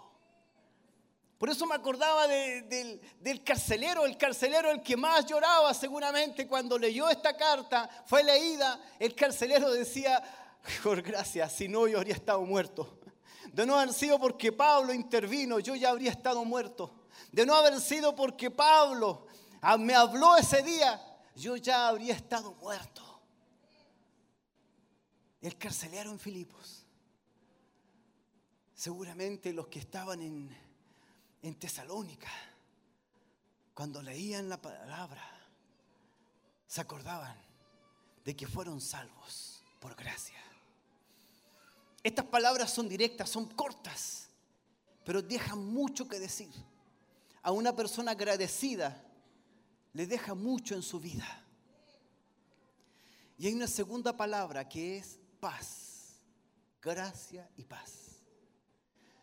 Cuando hablamos de paz, estamos hablando de estar atados, de estar juntos. La palabra eirene, que está en griego, no es la palabra que le da el sentido de shalom. Shalom alejem, dicen algunos, pero el, el shalom es tener paz, comunión. Y uno dice, ah, tener comunión unos con otros. Pero la palabra Irene, que es del griego, para ellos era estar entretejidos, volver a estar unidos, estar atados. Por eso que Pablo le menciona gracia y paz. Significa vuelvan a estar en comunión con Dios. Una de las cosas que se nos ha olvidado es que Dios el Padre estaba airado contra la humanidad. Una de las cosas que se nos olvida siempre es que el Padre estaba airado con todos nosotros. Y pareciera que del momento a otro creemos que el Padre comenzó a ser una especie de Papá Noé con barbas largas y sonriente todo el día. Creemos que está sonriéndose constantemente con todas las tonteras que hacemos, con cada cosa que hacemos, creemos que Dios dice, "Ja, ja, ja, mira mi hijo cayó en pecado. Debemos entender algo. La ira de Dios estaba contra nuestras vidas. Y de no ser por Jesucristo, no habríamos tenido perdón. No habríamos sido restaurados. Una de las cosas que hemos olvidado es recordar que la paz, esa comunión con Dios, esa restauración con Dios, había sido quebrantada en el huerto del Edén. Y nosotros ya no pertenecíamos a Él. Y pareciera que ya nos celebramos cuando Cristo nos salvó. No le damos importancia a tener la paz con Dios. Creo que la iglesia está representada en esa mujer adúltera que cayó en pecado y que estaba de alguna u otra manera a punto de ser apedreada. Pero Jesucristo la salvó. Pero nunca más volvió a pecar. Nunca más volvió a pecar. Porque esa mujer sabía lo que era estar en paz con Dios. Volvió a tener paz con Dios. Volvió a tener paz consigo misma. De alguna forma se volvió a querer. Quererse. Amarse. Porque se siente bien con Dios. Se siente restaurada con Dios. Por eso debemos recordar que la gracia es un don inmerecido y la paz es recuperar de dónde hemos caído, de dónde Dios nos sacó, de dónde, de dónde Dios nos restauró. Por eso una iglesia que crece fuerte siempre va a tener claro de dónde Dios la sacó, de dónde, dónde, dónde Dios la rescató. No me imagino a la mujer adúltera el día sábado como a las 12 del día, no sé, haciendo otra cosa que estar alerta. ¿A qué hora es el culto? Preguntándose, mirando la hora. Ah, de ver aquí a las 7. No me imagino a esa mujer que era adúltera antes haciendo otra cosa más que alabar a Dios. Orándole al Señor, hablándole al Señor. Viviendo constantemente a la, a la sombra del Altísimo. Orándole al Señor, gracias. Y acordándose de dónde Dios la había sacado. Ese es el llamado. A recordar de dónde Dios nos sacó.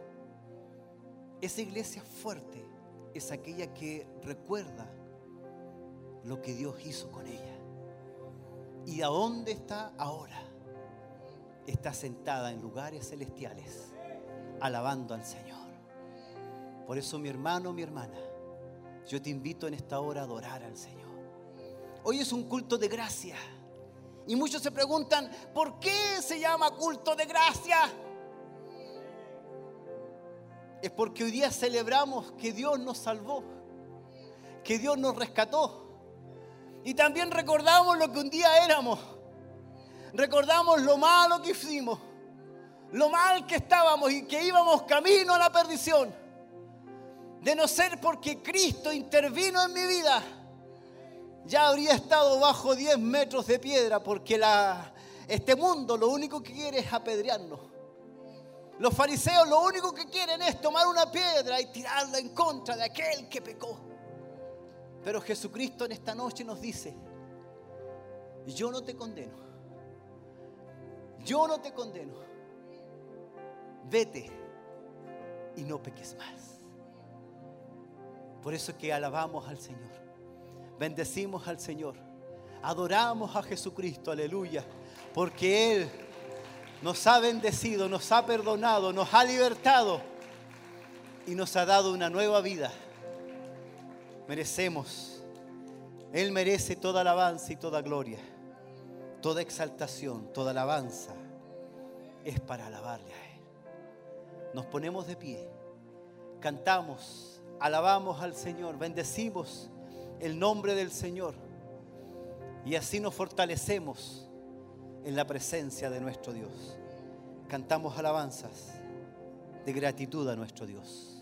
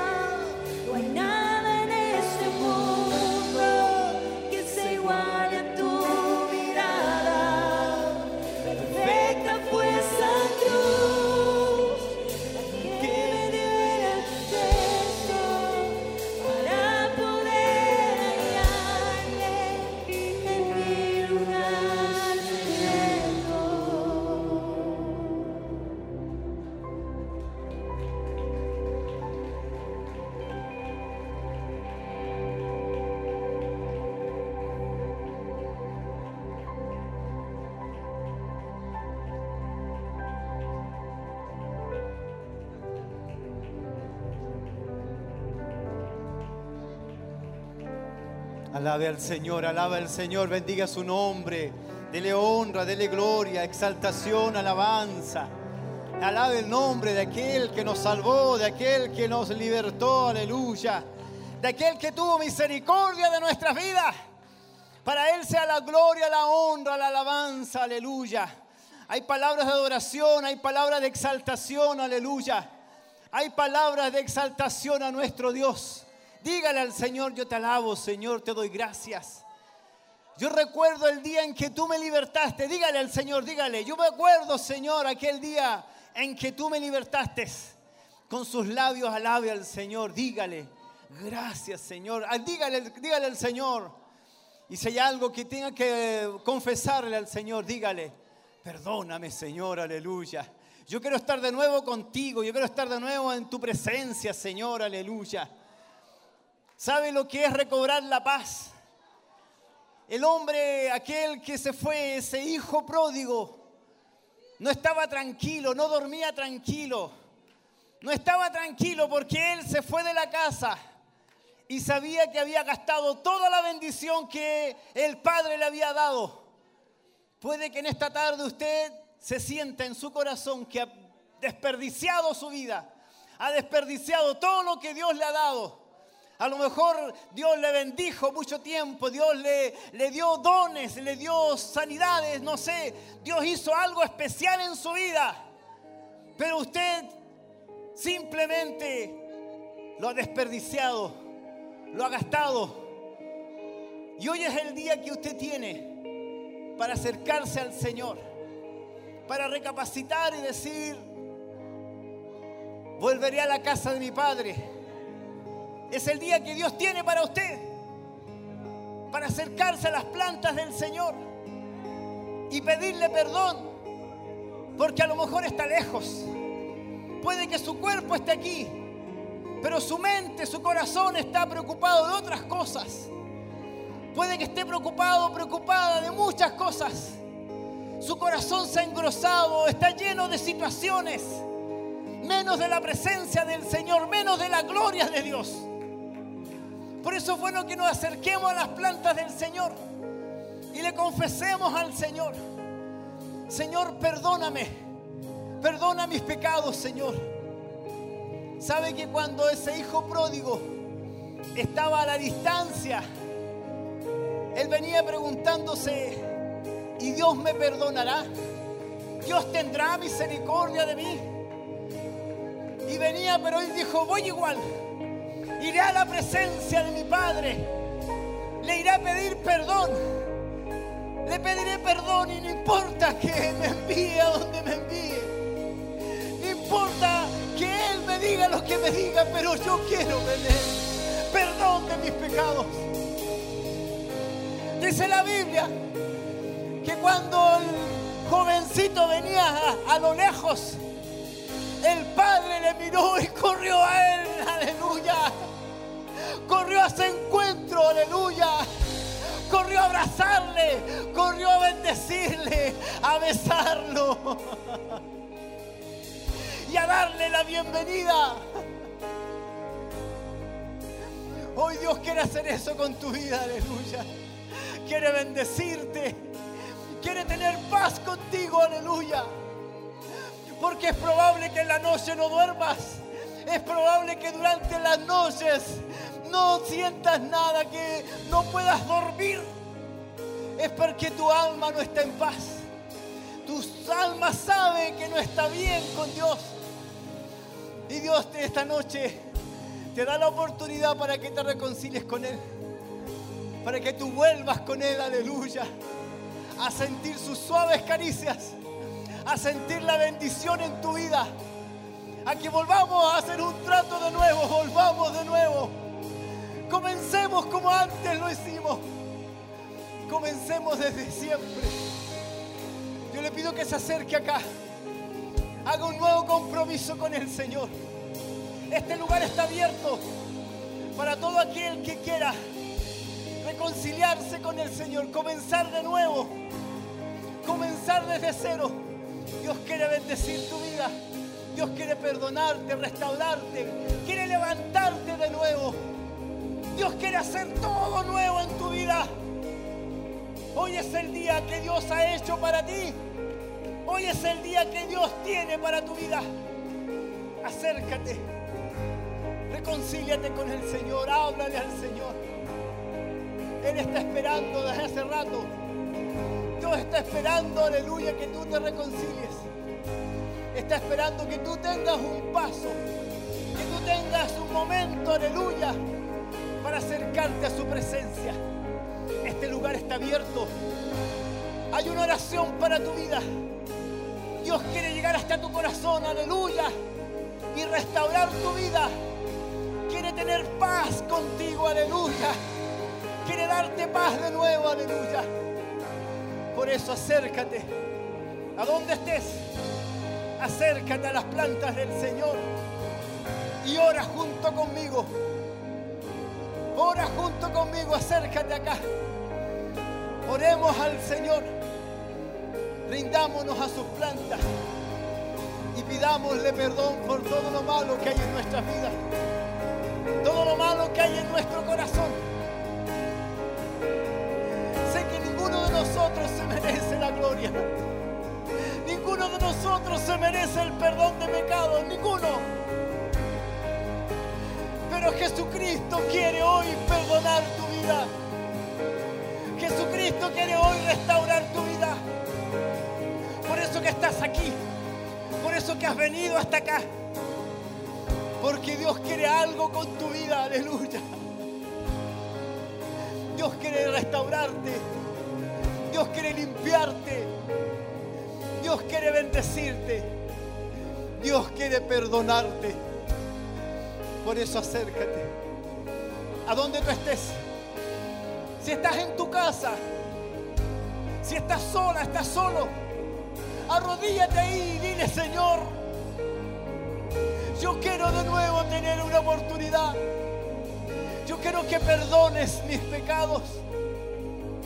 Quiero comenzar de nuevo, Señor, aleluya. Quiero iniciar de nuevo, Señor, algo especial este día. Vaya a las plantas del Señor, que Dios quiere perdonarle. Dios quiere restaurarle, Dios quiere rescatarle de donde usted está. Dios quiere bendecir su vida. Hay buenas de salvación para su vida. Hay buenas nuevas de salvación para su vida.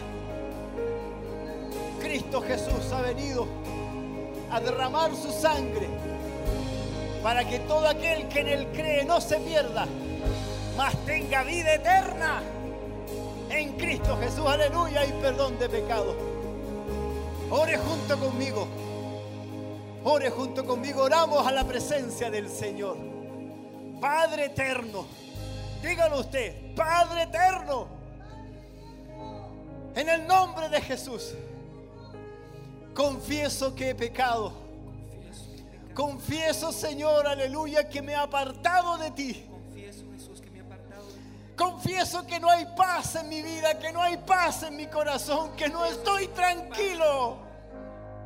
No hay nada bueno en mí, Señor, nada bueno en mí. Converse con el Señor, dígale, no hay nada bueno en mí, Señor. Límpiame de todo pecado. Sáname, sálvame, Señor, aleluya. Restáurame, Señor. Quiero hacer un nuevo compromiso contigo, Señor, aleluya. Yo sé que un día te dejé, Señor. Yo sé que un día te fallé, Señor. Yo sé que un día fui infiel contigo, más hoy día, más ahora, Señor. Prometo serte fiel. Prometo comenzar de nuevo. Prometo, Señor, aleluya. Hacer un nuevo compromiso contigo. Ayudado de tu Espíritu Santo, dígale, ayudado, ayudada de tu Espíritu Santo. Quiero iniciar una nueva vida contigo. Quiero comenzar de nuevo. Porque te necesito, dígale, te necesito, te necesito, te necesito, Señor, aleluya. Ya no doy más, ya no aguanto más, Señor, aleluya. El pecado que está en mí, aleluya, ese pecado que está en mí. Permíteme, Señor, estar en tu presencia. Lávame con tu sangre bendita, derramada en la cruz. Lávame con esa sangre, Señor. Creo que tú me limpias. Dígale, creo que tú me limpias, que tú me perdonas, que tú me salvas. Lo creo en mi corazón. Lo creo en el nombre de Jesús. Lo creo en el nombre de Jesús. Amén, amén y amén. Señor, toma estas oraciones. Bendice cada hermano, hermana. Bendice, Señor, a cada amigo, amiga que está a través de la radio, de la televisión.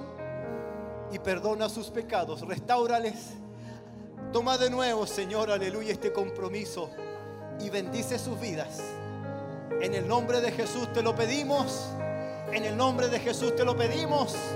Amén, amén y amén. De un aplauso de alabanza al Señor.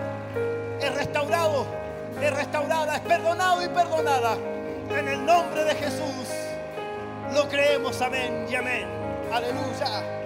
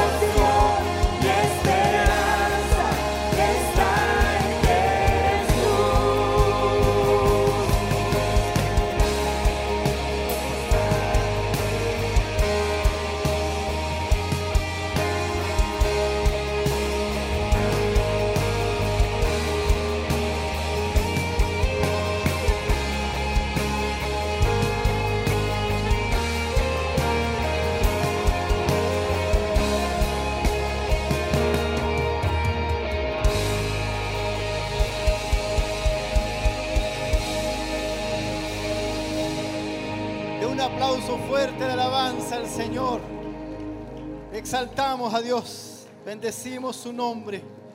Bendito es nuestro Señor y Dios, eterno y poderoso. Aleluya. Alabado sea nuestro Señor. Tome su asiento, mi hermano, mi hermana. Muchas gracias. Bendecidos. Bendito Dios. Gracias, Señor. Una iglesia fuerte, amén, es aquella que tiene ministros, ¿verdad? En problemas, pero que son perseverantes. Una iglesia fuerte es aquella que está basada en el Padre, en el Hijo y en el Espíritu Santo. Y una iglesia fuerte es aquella que siempre se acuerda de dónde Dios lo rescató. La gracia y la paz sobre nuestras vidas. Recordar que para el mes de octubre, ya estamos el primero de octubre y eh, el día 7 es reunión de líderes en Barro Serrana 436 a las 20 horas. El sábado 8 de octubre, culto ministerial a las 19 horas acá en el templo corporativo, kilómetro 14. Jueves 20 de octubre comienza lo que es el aniversario número 29 con el culto de inauguración en el kilómetro 14 acá en el templo corporativo. Desde ahí, desde el jueves en adelante, comenzamos acá, desde las 8 de la noche en adelante, a celebrar nuestro aniversario número 29. El viernes, Noche de Milagros. Sábado, tercer día de aniversario con los locales. Y domingo, culto de cierre del aniversario acá en Templo Corporativo a las 11 de la mañana. Amén. Recordar también que el 31 de octubre está la celebración del Día de la Iglesia Evangélica a realizarse aquí. Amén. Así que están todos invitados a ser parte de lo que es este día de celebración. Es el día lunes 31 de octubre a las 5 de la tarde. Así que vamos a estar acá desde las 5 de la tarde alabando al Señor. Es día lunes feriado, así que no tenemos excusa para celebrar el nombre de nuestro Señor Jesucristo. Amén. ¿Me dice amén? Aleluya. Escuché un amén desde la televisión allá que dijo amén. Ahí vamos a estar. Hay varios que ya se están preparando, ¿verdad? Para poder asistir y poder ser parte de lo que es la bendición del Señor en este lugar. Vamos a estar orando, le invito para que estemos orando ya, eh, por Caterín Sepúlveda por sanidad, Martín Maximiliano Llanos Jara por liberación y salvación, matrimonio Francisco y Lidia Avilés, sanidad, liberación, José Gallego, Flor Salazar por sanidad, familia Cartes Rosales y Freddy Fuentealba por salvación, liberación y protección, por Verónica Maldonado por sanidad y liberación, por Paola Chávez por fortaleza, salvación, Julieta Chávez por sanidad y protección, familia Vergara Riquelme por liberación, fortaleza y protección, familia Saavedra Martínez por fortaleza y protección y salvación, Magdalena Carmona, Norma Riquelme, Catherine Zagal, René Jofré, Rosita Quilodrán, Magali Navarrete, María Caro, Luis Caro, Salomé Riquelme, José Riquelme, Carolina Vilches,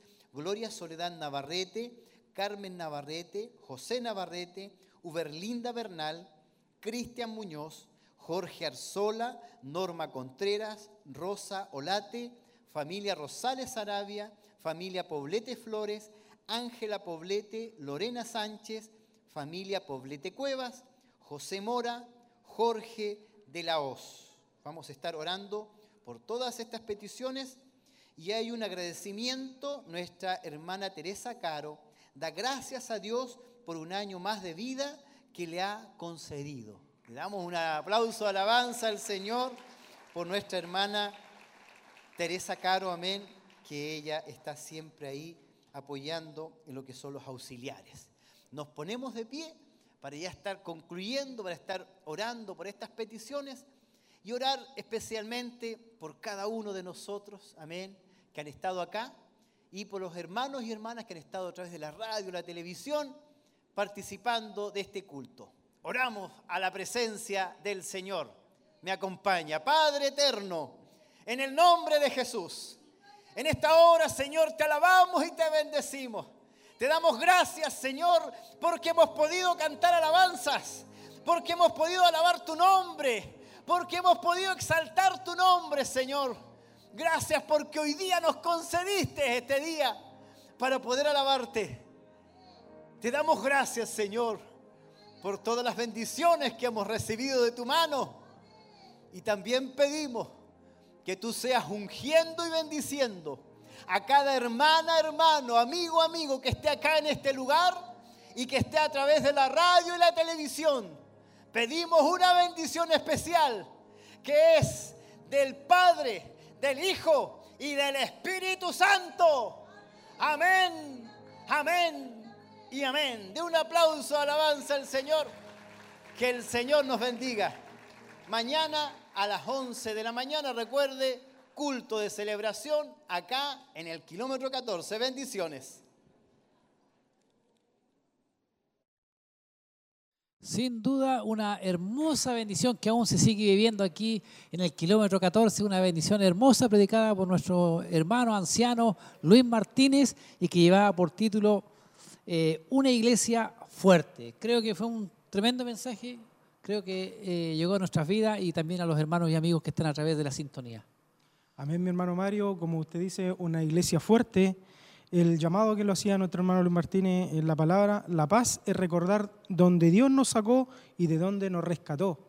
Sabemos que en el Evangelio vamos a tener hartos problemas, hartas dificultades, pero sabemos que, mi hermano Mario, que con Dios todo es posible. En, Amén. to- en Dios está la solución, hermano Mario. Así lo decía él, una iglesia fuerte, una iglesia que nunca se olvida de dónde Dios nos rescató. Dios tuvo misericordia con nosotros y no nunca olvidarse de lo que Dios ha hecho en nuestra vida. Una tremenda bendición, hermano Isaac, y quiero también yo aprovechar al tiro de irme a algunos saludos acá que nos quedan por decir, por ejemplo, Manuel Guzmán, gloria a Dios. Nuestro hermano Nelson Fuentes dice, maravillosa palabra, bendiciones, dice. Eh, nuestra hermana Paz Ortiz, bendiciones mis hermanos, viendo desde casita, esperando escuchar palabra de hoy. Pido también una oración especial. Eh, Williams Parra, bendiciones, que Dios Todopoderoso les bendiga. Eh, creo que esos son los saludos que, que tengo para que Rosario Ibáñez, gracias Dios porque tú siempre nos hablas antes y después de tiempo. Alabanza al Cordero que vive para siempre. Nuestra hermana Angélica Arteaga, Dios le bendiga. Sabemos que está muy al sur ahí. Dios les bendiga junto a nuestro hermano Mauricio y su familia. Dice, Dios les bendiga escuchándoles la palabra de nuestro Señor. ¿Qué le parecen los saludos, hermano Isaac? Eh, amén, hermano, contento que nuestros hermanos los puedan, los puedan estar eh, viendo a través de la televisión. Amén, así es. Haber sido bendecidos, como aquí también nosotros fuimos bendecidos, hermano Mario. Muy bendecidos. Amén. También recordar, mi hermano Mario, que el día de mañana, los que Amén. no pudieron congregarse hoy, pueden hacerlo mañana. A las 11 de la mañana, mi hermano Mario. Así es. El culto de celebración, mi hermano. Amén. Entonces, eh, los que no pudieron hacerlo, eh, e invitarlos, incentivarlos que puedan hacerlo. Y también así usted, mi hermano, poder invitar a aquellos amigos que no conocen de Dios, para que así podamos todos disfrutar de la palabra del Señor, que también seremos altamente bendecidos como el día de hoy, hermano Mario. Amén. Kilómetro 14, Callejón Bustamante, Mante, hay buses de acercamiento para los que no tienen vehículo propio, pueden llegar hasta este lugar. Agradecemos al Señor por todo lo vivido el día de hoy, a nuestro hermano Jeremías Chávez, nuestra hermana María Velázquez también que estuvo coordinando, coordinadora de piso, a cada hermano, cada joven que ha hecho posible estas transmisiones. Así que nos estamos ya, hermano, terminando. ¿Qué le pareció? ¿Cómo se sintió ahora al final del culto? Primera vez. Primera vez. Sí, como todos dicen, para todos hay primera vez, pero gracias a Dios, con la ayuda de Dios, también le estoy pidiendo harto en casita que Él me usara, Él diera las palabras. Amén. Sé que esto es un proceso, pero ir aprendiendo, aprendiendo de ustedes y, Amén. y ha sido una muy linda experiencia, una linda bendición, de la cual Dios me ha bendecido el día de hoy. Amén. Sin duda sabemos que será un tremendo apoyo y de mucha bendición para muchos hermanos y amigos también que nos están viendo. Agradecemos al Señor por todo, que tengan unas muy buenas noches y que el Señor les bendiga.